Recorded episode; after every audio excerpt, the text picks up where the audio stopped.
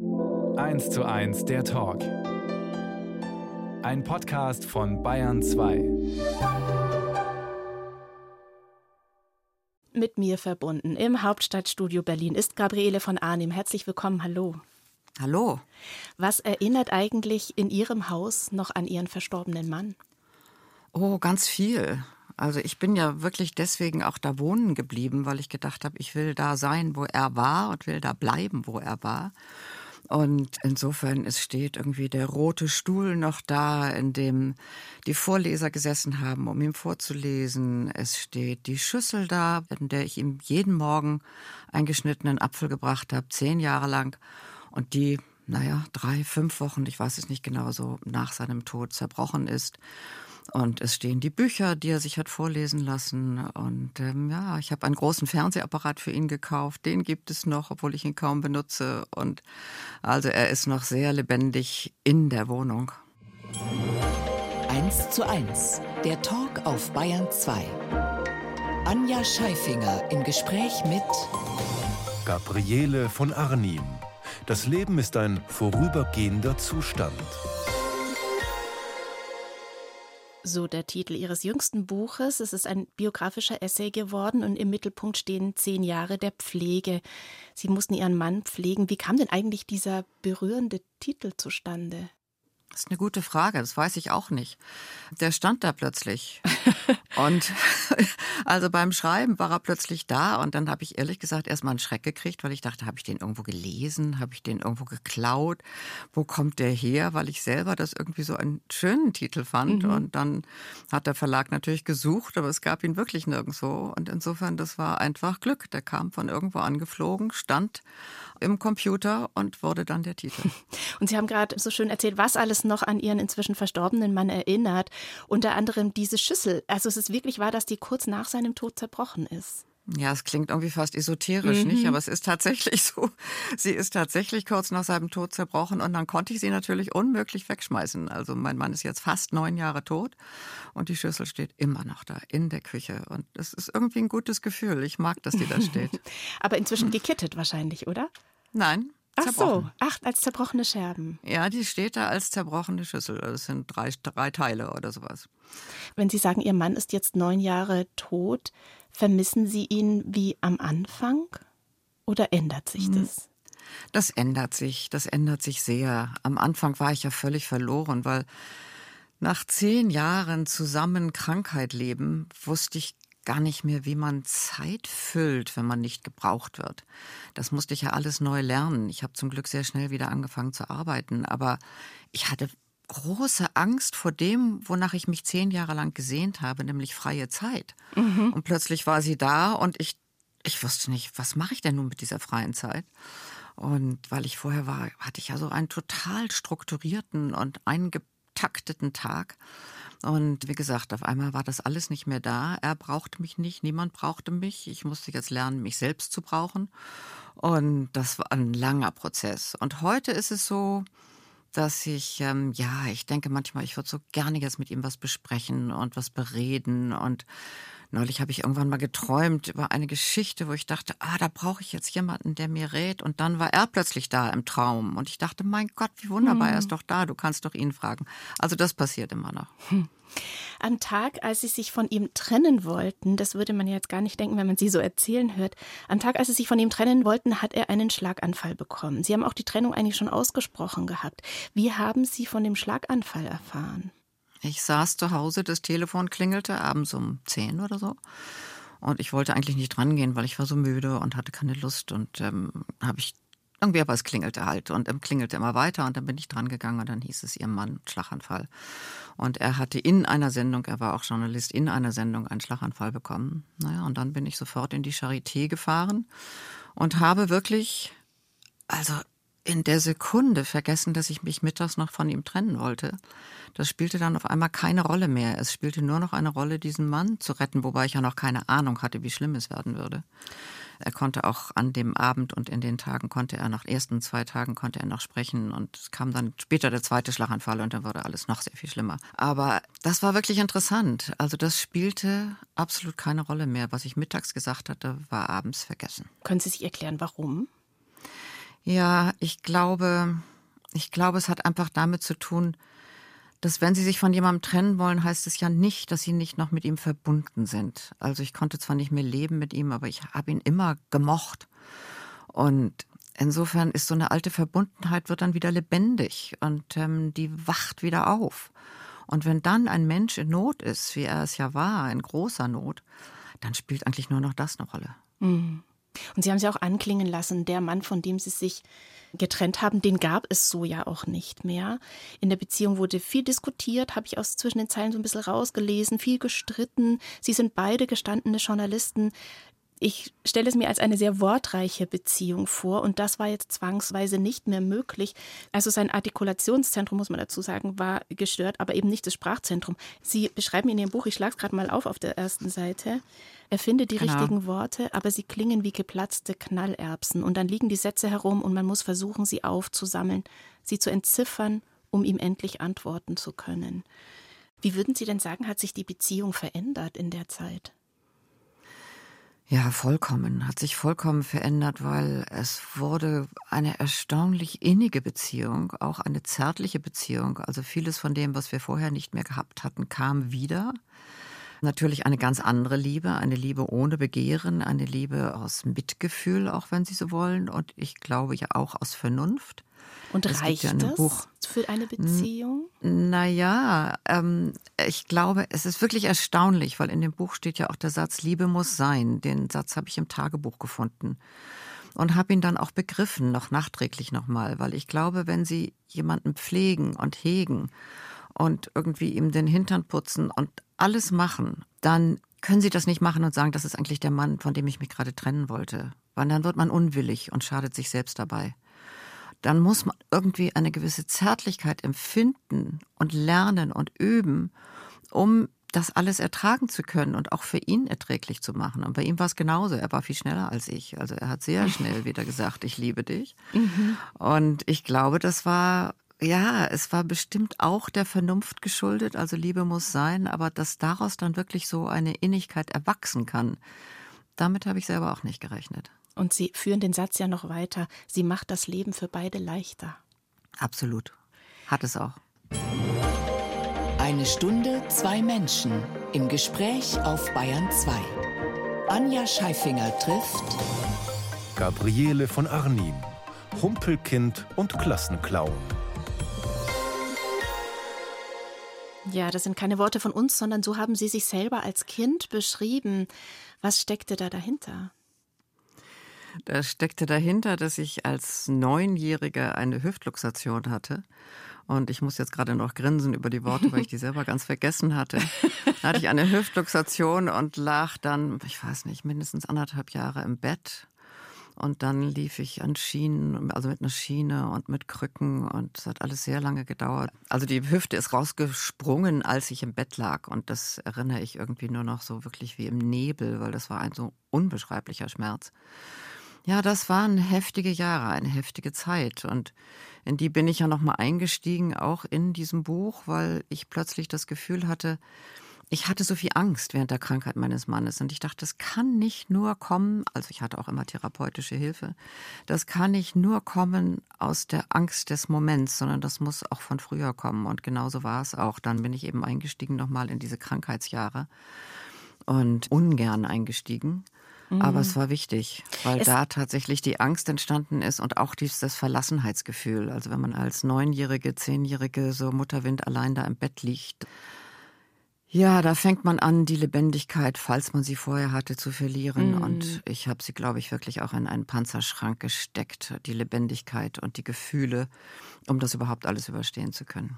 Die Eltern scheint es mir so, wie Sie es beschreiben, auch. Also die scheinen ja ihre Gefühle Ihnen gegenüber auch nicht so gezeigt zu haben, oder? Und sich auch nicht so liebevoll gekümmert zu haben, wie man sich das vielleicht erwarten würde wie man es sich erhoffen würde. Mhm. Also jedenfalls habe ich es nicht so in Erinnerung. Also ich bin bin sehr privilegiert und sehr patriarchalisch aufgewachsen in meiner Familie. Also wenn der Vater sagte, ich stelle anheim, dann wusste man, was man zu tun hatte. Was hatte man zu da, tun? Naja, was es immer war, also was immer es war, was zu entscheiden war. Und wenn er sagte, ich stelle anheim, dann musste man genau das machen, was er anheim stellte. Mhm. Und dadurch war es natürlich schwer, Also einen eigenen Weg zu finden und so eine, eine eigene Lebendigkeit, eine eigene Person in sich zu entdecken. Der Vater und ist Inhaber der Privatbank Münchmeier gewesen, das ist ja auch ihr Geburtsname. Heißt es auch, Geld spielt keine Rolle, weil Sie sagen, ich bin sehr privilegiert aufgewachsen? Ja, privilegiert zum Beispiel eben auch darin, dass ich nicht in ein Krankenhaus gebracht wurde, sondern das Krankenhaus kam zu mir. Also ich lag zu Hause in einem Bett, einem Krankenhausbett mit Gewichten an den Beinen, damit die gestreckt wurden. Ähm, es kamen immer Ärzte, es kamen Leute, die mich pflegten und ich war zu Hause.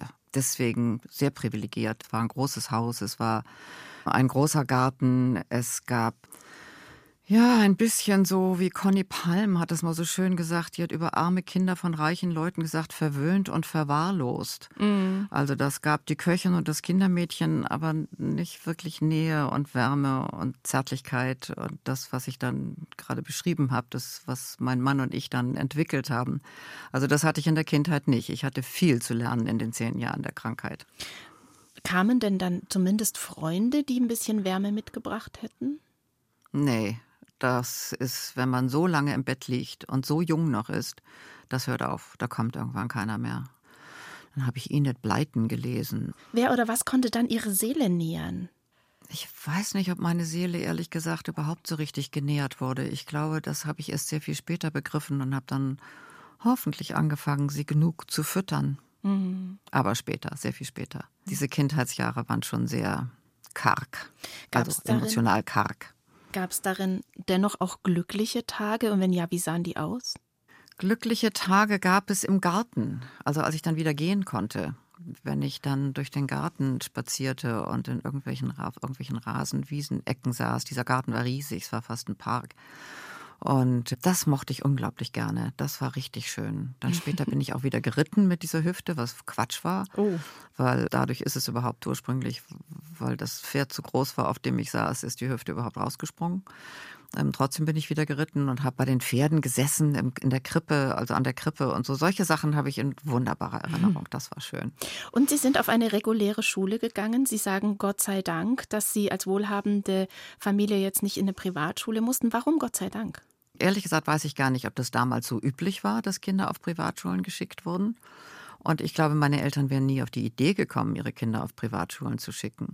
Weil es war zwar privilegiert, aber wir wurden ja trotzdem, wie das so ist, in privilegierten, also ökonomisch privilegierten Familien häufig kurz gehalten. Also ich glaube, ich habe als 16-Jährige noch zwei Mark Taschengeld bekommen. Mhm. Dadurch habe ich auch lange nicht gelernt, mit Geld umgehen zu können und dann auf eine normale Schule. Aber ich war ja auch zwei Jahre nicht gar nicht zur Schule gegangen und deswegen mit anderen Kindern, das konnte ich alles gar nicht mehr. Und da entsteht dann eben das, was Sie eben zitiert haben, der Klassenclown, weil irgendwie wollte ich natürlich Anerkennung und dann bin ich frech geworden und habe den Clown gespielt für die Klasse, damit sie alle lachten und habe mich irgendwie zum Depp gemacht.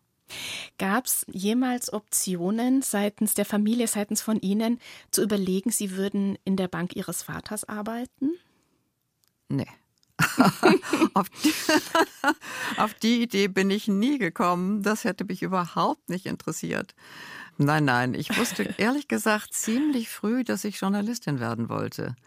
Ich habe, habe viel politische Sendungen dann im Fernsehen gesehen. Ich hatte ursprünglich auch gedacht, vielleicht gehe ich mal zum Fernsehen, was dann ich später auch gemacht habe, aber ganz anders, nämlich in der Literatur. Aber das war nie eine Option, nein. Zu Gast bei Anja Scheifinger. Gabriele von Arnim, Schriftstellerin und Journalistin die eben erzählt hat. Wie das war, wenn der Vater gesagt hat, ich stelle anheim, dann war klar, es wird gemacht, was er sagt. Wie schwierig war es denn da, dass sie ihren Weg gegangen sind und dass sie eben einen Weg eingeschlagen haben, den die Eltern vielleicht jetzt so nicht im Sinn hatten? Also erstmal habe ich geheiratet vor lauter Schreck. ich habe mit 20 geheiratet und ich nehme an, das war auch eine Flucht vor dieser Enge zu Hause, mhm. also diesem eingekastelt werden. Habe dann allerdings leider einen Mann mir ausgesucht, der selber etwas seelenkarg war. Und insofern hat es dann ein bisschen gedauert, bis ich wirklich zu mir gefunden habe. Und da hat tatsächlich dann der Beruf geholfen. Vorher habe ich dann studiert, obwohl mein Vater gesagt hat, mein Kind, du bist doch jetzt verlobt, jetzt musst du doch nicht studieren. Mm. Und so weiter. Das habe ich dann zum Glück alles überwunden, habe dann studiert, habe wunderbarerweise ein Kind bekommen im sechsten Monat mein Rigorosum gemacht und dann hat dieser Mann, den ich dann geheiratet hatte, einen Job bekommen in New York und dann sind wir nach New York gezogen und da begann dann ein völlig neues Leben. Was war Ihr erstes Jahr dort? Wenn Sie sagen völlig neues Leben, was war neu? Naja, erstmal hatte ich große Angst, weil ich hatte Hubert Selby Last Exit Brooklyn gerade gelesen. Das ist ein Buch über New York, das einen so abschreckt, dass man sagt, um Gottes Willen, da kann man nicht leben. Es war in den 60er Jahren geschrieben, wir gingen Anfang der 70er dahin. Also ich hatte Angst und dann mit einem kleinen Baby und ich hatte zwar gerade promoviert und irgendwie zwei oder drei Artikel in der FAZ geschrieben, aber ich hatte ja nichts. Ich hatte keinen Namen, ich hatte keine Aufträge, ich hatte gar nichts. Also ich wusste überhaupt nicht, wie das gehen würde in der Stadt. Und das hat gedauert. Ich habe mir dann mühsam einen Bauchladen zusammengesucht und bin einmal im Jahr nach Deutschland gekommen und habe mich vom, bei irgendwelchen Zeitungen vorgestellt und war auch einmal bei Marion Dönhoff bei der Zeit und die hat mich dann entlassen mit dem Wort, wissen Sie, junge Journalisten sollten wirklich sehr gute Bücher lesen, zum Beispiel Thomas Mann, statt mir zu sagen, schreiben Sie doch mal für uns. Ja. Also es war ziemlich viel, ziemlich enttäuschend, das war ein langer Weg. Und irgendwann habe ich dann den Auftrag bekommen, einen New York Reiseführer zu schreiben, was einen unglaublichen Spaß gemacht hat, weil da habe ich die Stadt auf eine Art und Weise kennengelernt. Ich glaube, ich habe ganz Manhattan durchwandert. Und das war toll und das war auch ein richtig erfolgreiches Buch, weil ich dann immer ein Update gemacht habe und das hatte, glaube ich, zehn Auflagen dann schließlich und endlich. Und wie gesagt, dadurch habe ich diese Stadt nicht nur kennen, sondern auch wirklich lieben gelernt. Mhm. Und trotz und der Kakerlaken in der Küche. Trotz der Kakerlaken in der Küche, die mochte ich nicht so gerne, aber die gibt's halt. Das ist halt so. Also das, ähm, daran gewöhnt man sich auch und dann kommt ab und zu der Kammerjäger und dann ist auch wieder gut. Und dann habe ich mich irgendwann getrennt von meinem Mann und war dann allein mit meiner Tochter. Hatte inzwischen viele Auftraggeber, habe unglaublich viel gearbeitet, aber wir hatten dann auch wirklich eine sehr lebendige und eine sehr lustige Zeit.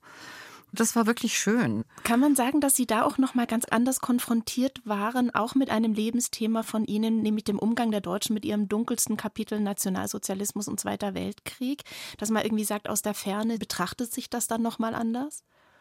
Komplett. Komplett, weil ich eigentlich in New York erst festgestellt habe, wie wenig ich wusste. Mhm. Also immer wieder haben Freunde gefragt, was haben denn deine Eltern gemacht? Und ich konnte eigentlich nicht wirklich antworten. Und die Konsequenz daraus war dann, dass ich tatsächlich, als ich dann nach zehn Jahren New York zurückging nach Deutschland, wieder wegen eines Mannes. Dazu aber, kommen wir ähm, noch, aber bleiben ja, wir genau. erstmal da. bleiben wir erstmal da. Da habe ich dann ein Buch geschrieben zu dem Thema. Also das hieß Das große Schweigen, also wie wir mit der nationalsozialistischen Vergangenheit umgegangen sind. Einfach auch aus der Scham heraus selber so wenig zu wissen. Das ist tatsächlich in New York entstanden, weil ich in New York natürlich auch erlebt habe, dass ich weiß nicht, da hat irgendwie mal hat ein Maler, der mein Wohnzimmer streichen sollte, hat mir dann abends gestanden, sie hätten mittags große Swastikas auf die Wand gemalt, aber mhm. dann hätten sie mhm. doch Mitleid mit mir gehabt und dann hat ein Freund hat irgendwann mal gesagt, seine Tochter hätte ihn gefragt, nachdem er bei mir abends gegessen hatte, ob er kleine Swastika-Nudeln in der Tomatensuppe gegessen hätte. So, also das gab es natürlich sehr viel und immer wieder. Also eine größere Konfrontation eigentlich in den USA als in Deutschland. Absolut, für mich jedenfalls.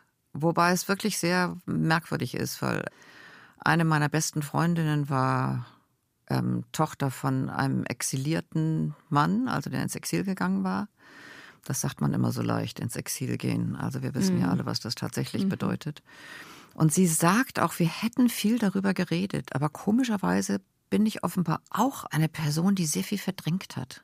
Ich habe dann später, als ich das Buch schrieb, habe ich sie gefragt und hat sie gesagt, doch du, wir haben ganz viel geredet.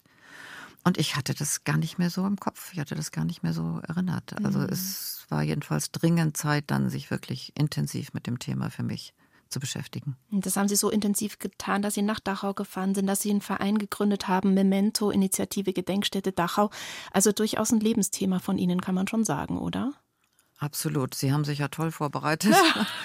Nein, ja, das stimmt, weil ich habe mal irgendwann, da war ich in der Jury vom Geschwister Scholl Preis und habe dann eine Rede gehalten in der Aula bei der Verleihung des Geschwister Scholl Preises an Barbara Distel, die die Leiterin war der KZ-Gedenkstätte Dachau. Und habe dabei festgestellt bei der Recherche, dass noch nie ein bayerischer Ministerpräsident die KZ-Gedenkstätte Dachau besucht hatte. Mhm. Und das habe ich gesagt in der Rede und da ging ein Raunen durch den Saal und daraus habe ich dann selber die Konsequenz gezogen und habe gesagt, jetzt versuchen wir mal einen Unterstützungsverein für die KZ-Gedenkstätte Dachau zu machen. Das alles ist entstanden aus Ihrem Aufenthalt in New York und Sie haben vorhin von diesem Aufenthalt gesprochen als sehr mm, lebendige und sehr lustige Jahre. Dann haben Sie Ihren zweiten Mann kennengelernt, den Journalisten Martin Schulze. Wir haben über ihn schon gesprochen, Koordinator der ARD, Moderator vom Bericht aus Bonn. Wie ist denn das erste Treffen abgelaufen? War das tatsächlich in New York? Das erste Treffen war in New York auf einem Abendessen. Es gab eine Kollegin, eine deutsche Kollegin, gab ein Essen für ihn und noch einen anderen Kollegen und die hatten gerade eine Reise durch Amerika gemacht, also eine Recherchereise. Und da hat sie alle deutschen Korrespondenten eingeladen. Und unter anderem auch mich. Und ich hatte eigentlich gar keine Zeit. Und ich habe gesagt, du, es tut mir leid, ich kann an dem Abend nicht. Und dann hat sie gesagt, ganz egal was, du bist um spätestens um Viertel von neun hier, dann essen wir. Die war sehr energisch. und irgendwie bin ich ihr natürlich sehr dankbar gewesen dafür, dass sie so energisch war, denn da habe ich dann ihn kennengelernt. Bayern 2, 1 zu 1 der Talk und mir zugeschaltet aus Berlin ins BR-Studio Nürnberg ist Gabriele von Arnim deren Lebensabschnitte sich auch anhand von Büchern erzählen lassen könnte.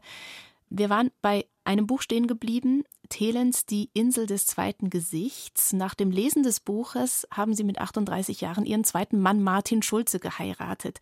War das Buch so gut oder war es der Mann? Na, ich hoffe, der Mann auch. das wäre ja sonst schrecklich. Also wir waren uns schon ähm, näher gekommen sozusagen und dann hat er irgendwann gesagt, wenn Sie mich kennenlernen möchten, dann lesen Sie Albert Vigoleis Thelen, Die Insel des zweiten Gesichts.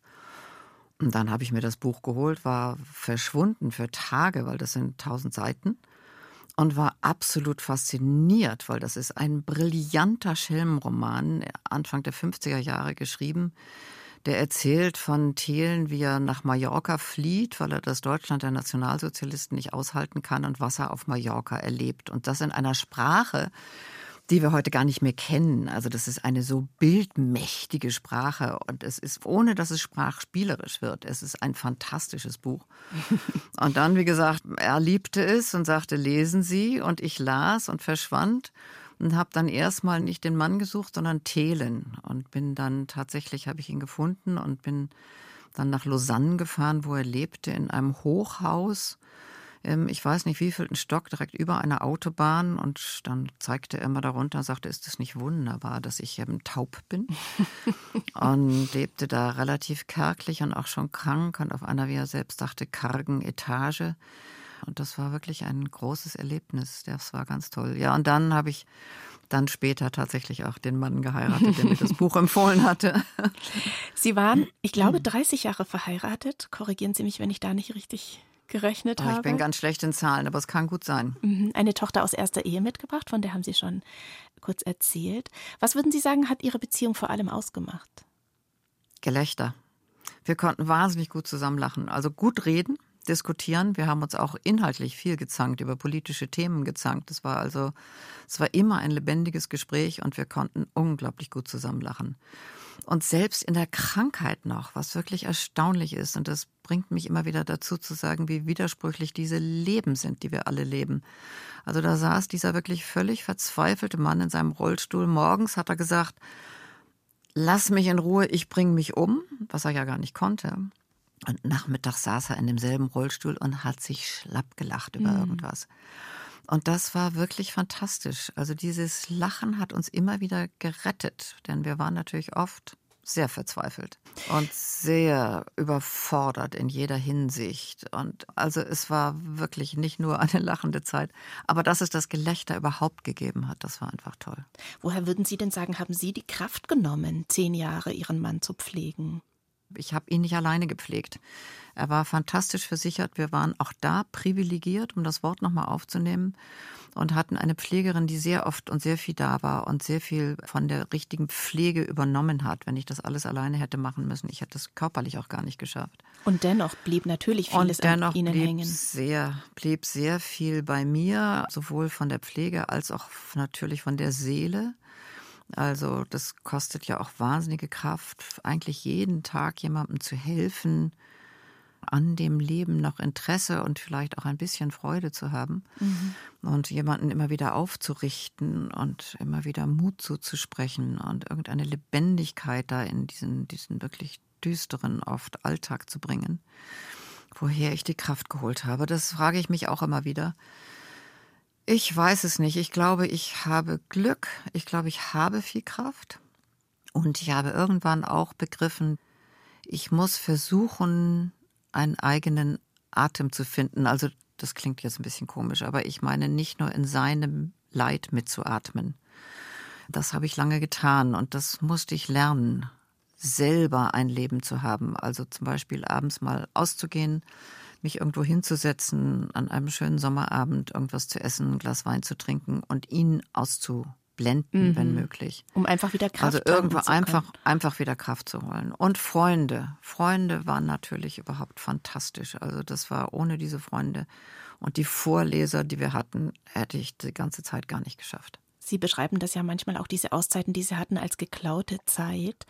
Und die Vorleser, das gab so einen Vorlesekreis aus alten Freunden und neuen Bekannten.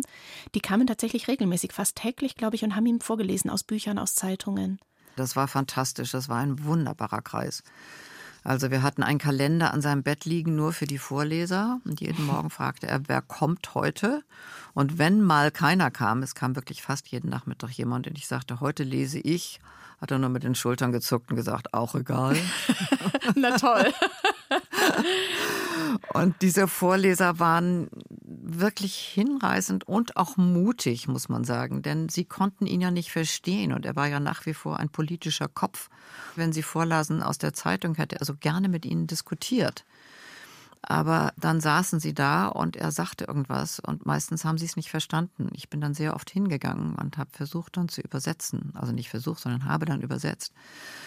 Aber das war für die natürlich auch sehr frustrierend und trotzdem sind sie wiedergekommen. Das habe ich ihnen wirklich hoch angerechnet und war unendlich dankbar dafür, weil die haben natürlich auch eine Lebendigkeit ins Haus gebracht und haben auch wieder Lachen ins Haus gebracht und haben gelesen von Tucholsky bis, er hat sich auch mal vorlesen lassen, das Buch über Flick in der, im Nationalsozialismus. Also er hat immer ausgesucht, was er hören wollte. Dreimal tausend Seiten Albert Vigolaes Thelen, die Insel des zweiten ja, Gesichts. es war ja nun das Schicksalsbuch von Ihnen beiden. Das war das Schicksalsbuch mhm. und da mhm. gibt es auch wunderbare Anekdoten, weil eine Frau las es vor und dann sah sie plötzlich, dass da Eselsohren in dem Buch waren. Dann hat sie gesagt, sagen Sie mal, lassen Sie eigentlich auch jemanden anderen vorlesen aus diesem Buch? Und dann hat er genickt. Und dann ist sie wütend geworden, hat gesagt, also hören Sie mal, das ist wie Ehebruch. und danach haben die beiden sich geduzt und sie durfte das Buch alleine lesen. Schön. Wie oft haben Sie es eigentlich gelesen? Sicher auch zwei bis dreimal. Sie haben Müsste schon ich mal wieder lesen. Ja, so schön. Sie haben schon erzählt, dass Tagebuchschreiben für Sie auch sehr wichtig war in der Zeit und dass eben Jahre auch vergehen mussten, bis Sie dann dieses Buch schreiben konnten, das Sie jetzt geschrieben haben.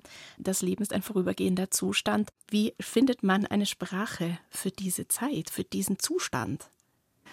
Ich hatte Bände und Bände voller Sätze weil das Tagebuchschreiben mir sehr geholfen hat in der Zeit, weil da habe ich so ein bisschen einen Wall gebaut zwischen dem Sein und dem Schreiben. Mhm. Und das hat mir Ruhe gebracht. Das war so die Zeiten, in denen ich so eine innere Ruhe finden konnte. Aber ich hatte Angst, da reinzugucken. Und dann habe ich trotzdem mal irgendwann angefangen zu schreiben, nach ungefähr zwei Jahren, und habe festgestellt, ich bin noch nicht so weit. Das wird jetzt ein selbsttherapeutisches Buch. Und ich wollte mich nicht für eventuelle Leser therapieren, sondern das wollte ich ehrlich gesagt vorher machen. Und dann habe ich das sicher noch mal vier Jahre oder so liegen lassen. Aber offenbar wollte ich es zu Ende schreiben, denn dann habe ich es wieder angepackt. Und mhm. dann habe ich irgendwie den Ton gefunden, von dem ich meinte, dass ich gut mit dem leben kann.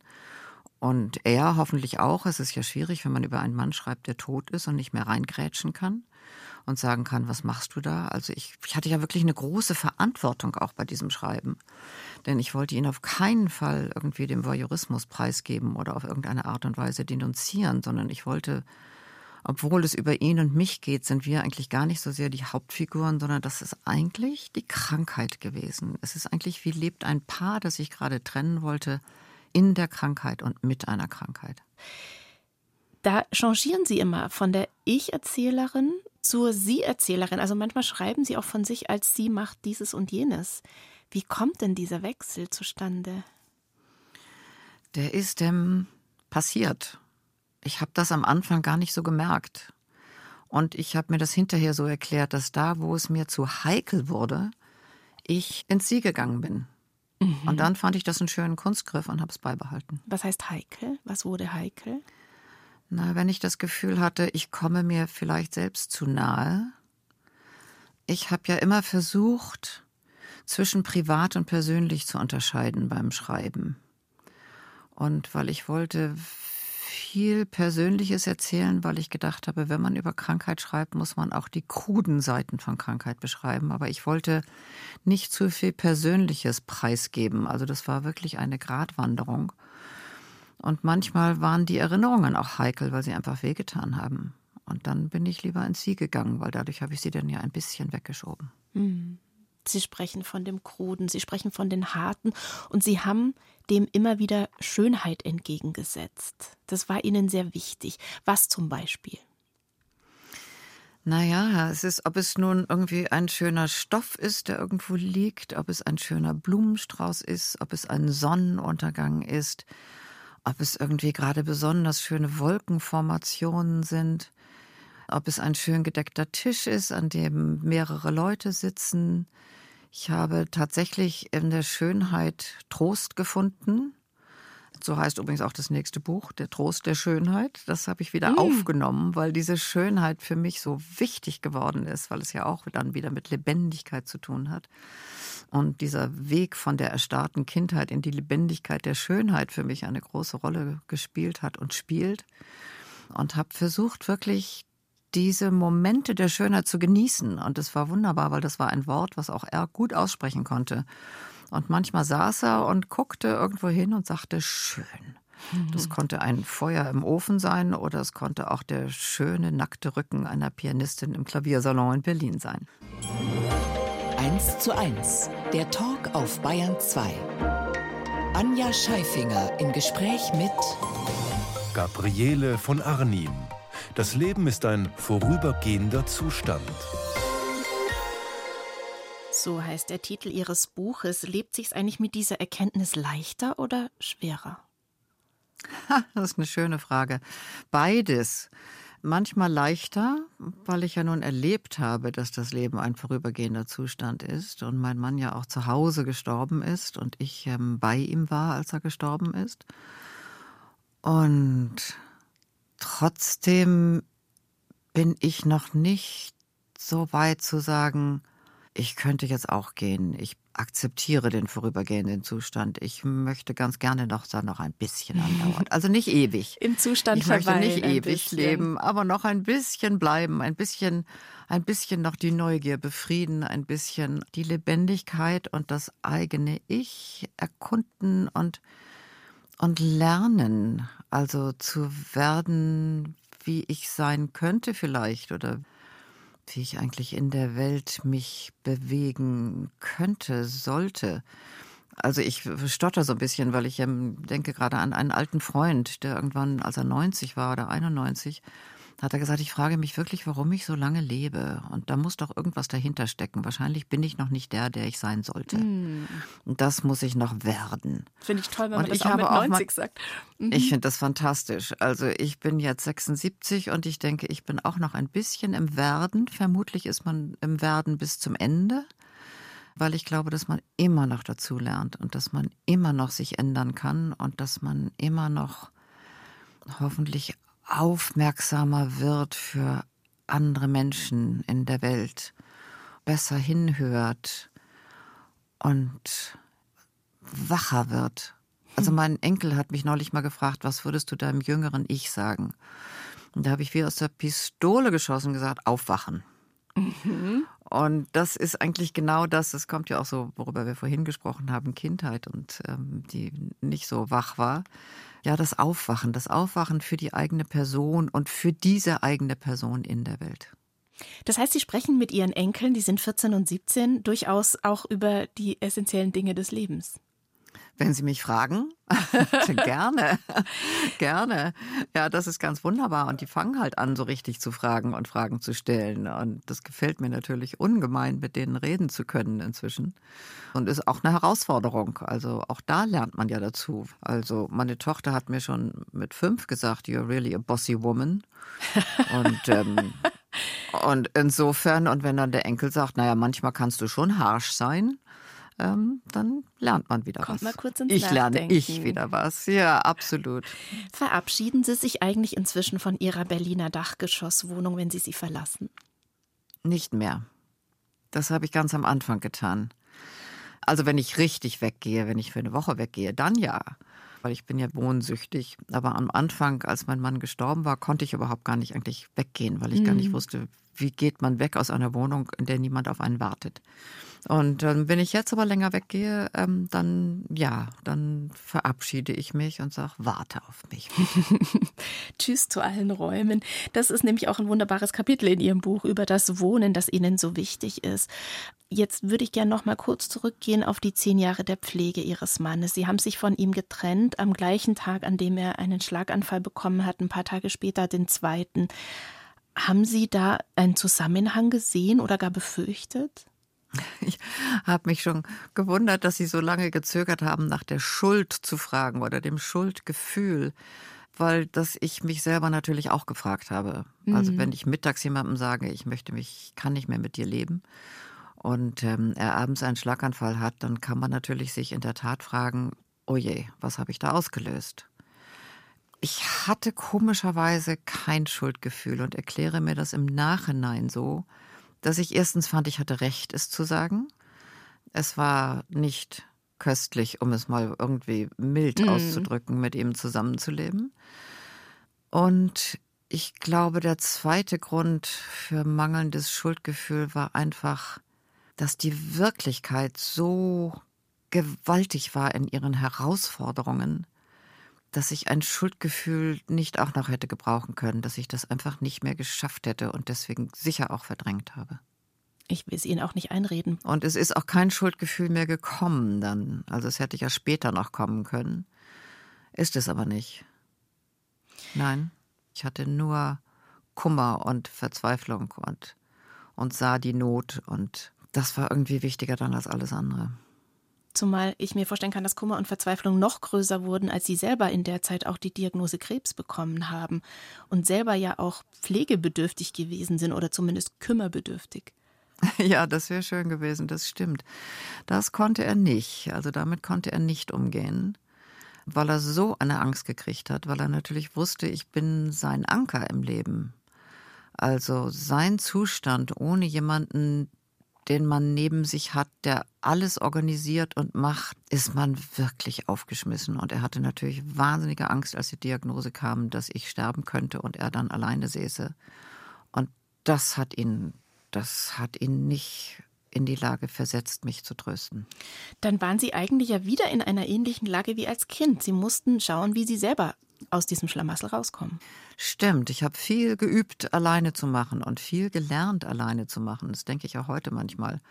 Manchmal ist man dessen auch müde und sagt, oh, es wäre doch schön, wenn jemand mal da wäre, mit dem man das jetzt alles besprechen könnte. Kann man ja mit Freunden. Aber so diese eine wichtigste Bezugsperson, die fehlt halt, wenn man alleine lebt. Ja, aber ich habe das wirklich sehr gelernt. Früher habe ich funktioniert. Also jetzt kann ich auch sagen, ach, ich habe richtig Angst oder ich habe, ähm, ich, ich, ich mühe mich, aber ich weiß nicht genau, wie das weitergehen soll. Also ich kann auch Schwäche inzwischen zugeben und das konnte ich lange nicht. Das gehört vielleicht ja auch zu dem, was Sie beschrieben haben, als ich äh, bin immer noch auf dem Weg zu mir. Absolut. Jetzt immer, habe ich, ich, lerne immer noch dazu. jetzt hab ich so ein ganz, bisschen ganz- rausgehört, ähm, Sie möchten das gerne noch ein bisschen weitermachen, diesen Weg zu sich selber. Aber so arg alt muss es dann auch nicht mehr werden. Sie sind jetzt 76, Sie haben ja eine Namensvetterin, die Fotografin Gabriele von Arnim, die 100 wurde. Wäre das doch vielleicht eine Option? Keine Ahnung. Das weiß ich wirklich nicht, weil es kommt doch darauf an, wie es einem geht. Also, wenn es einem nicht gut geht, dann ist es doch nicht schön, noch zu leben. Also, ich würde gerne noch leben, aber ich habe auch keine Zahl im Kopf, ehrlich gesagt. Das ist alles, ist ja sowieso nicht in meiner Hand. Was wir jetzt müssen passiert. Uns eh überraschen lassen. Und wir, ja, und es ist sozusagen, also ich möchte nicht übermorgen sterben und ich möchte nicht ewig leben, sagen wir es mal so, irgendwo dazwischen. Sie haben Ihrem Mann das Buch, von dem wir auch lange gesprochen haben, ähm, ins Grab gelegt, Die Insel des zweiten Gesichts. Wissen Sie schon, welches Buch in Ihr Grab einst gelegt werden soll? Oder soll überhaupt eins gelegt werden? Das ist eine schöne Frage. Ich habe immer mal wieder ein Lieblingsbuch. Also ich habe wirklich mehrere. Insofern könnte ich jetzt nicht sagen, welches ins Grab gelegt werden sollte. Vielleicht auch mehrere ähm, hätten ja Platz. Hätten auch mehrere Platz. Also da würde sicherlich ähm, hineingehören ein oder zwei Bücher von David Großmann, von dem ich sehr viel gelernt habe durch seine Bücher über Trauer, über erstarrtes Leben und Lebendigkeit und ähm, darüber irgendwann sich zu einer Person wieder zu finden, wenn man aus diesem Kindheitsgefängnis ausgebrochen ist. Ich liebe ein Buch, das heißt Das Geräusch der Schnecke beim Essen, mhm. handelt von einer Frau, die krank wird. Eine Freundin bringt ihr eine Schnecke und sie sagt, was für ein Unsinn, was soll ich mit einer Schnecke irgendwie hier in einem kleinen Alpenfallchen auf meinem Nachttisch. Sie ist wirklich sehr krank. Und dann fängt sie aber an zu hören, wie die Schnecke nachts ist, weil die Schnecke ist nachtaktiv. Und auf einmal ist sie nicht mehr alleine in der Nacht und ihr Kreislauf wird besser und langsam heilt sie aufgrund dieser Schnecke. Und man liest in diesem Buch alles über Schnecken, was man nie wissen wollte und kann gar nicht aufhören, kann gar nicht aufhören zu lesen. Das ist ein wunderbares Buch. Glauben Sie denn, dass Sie die Bücher dann auch noch lesen können? Wenn ich tot bin? Mhm. Ähm, ich habe neulich eine wunderbare Zeile gelesen von ich glaube, es war Inga Christensen, wenn wir dahin gehen, wo auch die Toten die Nachtigallen noch hören. Und unter dem Aspekt kann man doch sagen, ich glaube nicht, dass man die Bücher dann noch liest, aber vielleicht sind die Bücher noch in einem. Das ist ein wunderbarer Schluss. Vielen Dank, Gabriele von Arnim, für Ihre Zeit und dass Sie ins Hauptstadtstudio gekommen sind, damit wir verbunden sind. Dankeschön. Vielen Dank, Frau Scheifinger, für Ihre schönen Fragen. Danke. Und am Sonntag im Gespräch ist der Leiter der Augsburger Puppenkiste, Klaus Marschall, anlässlich des 70. Jahrestages der Erstausstrahlung der Puppenkiste im Fernsehen in 1 zu 1 der Talk dann auf Bayern 2.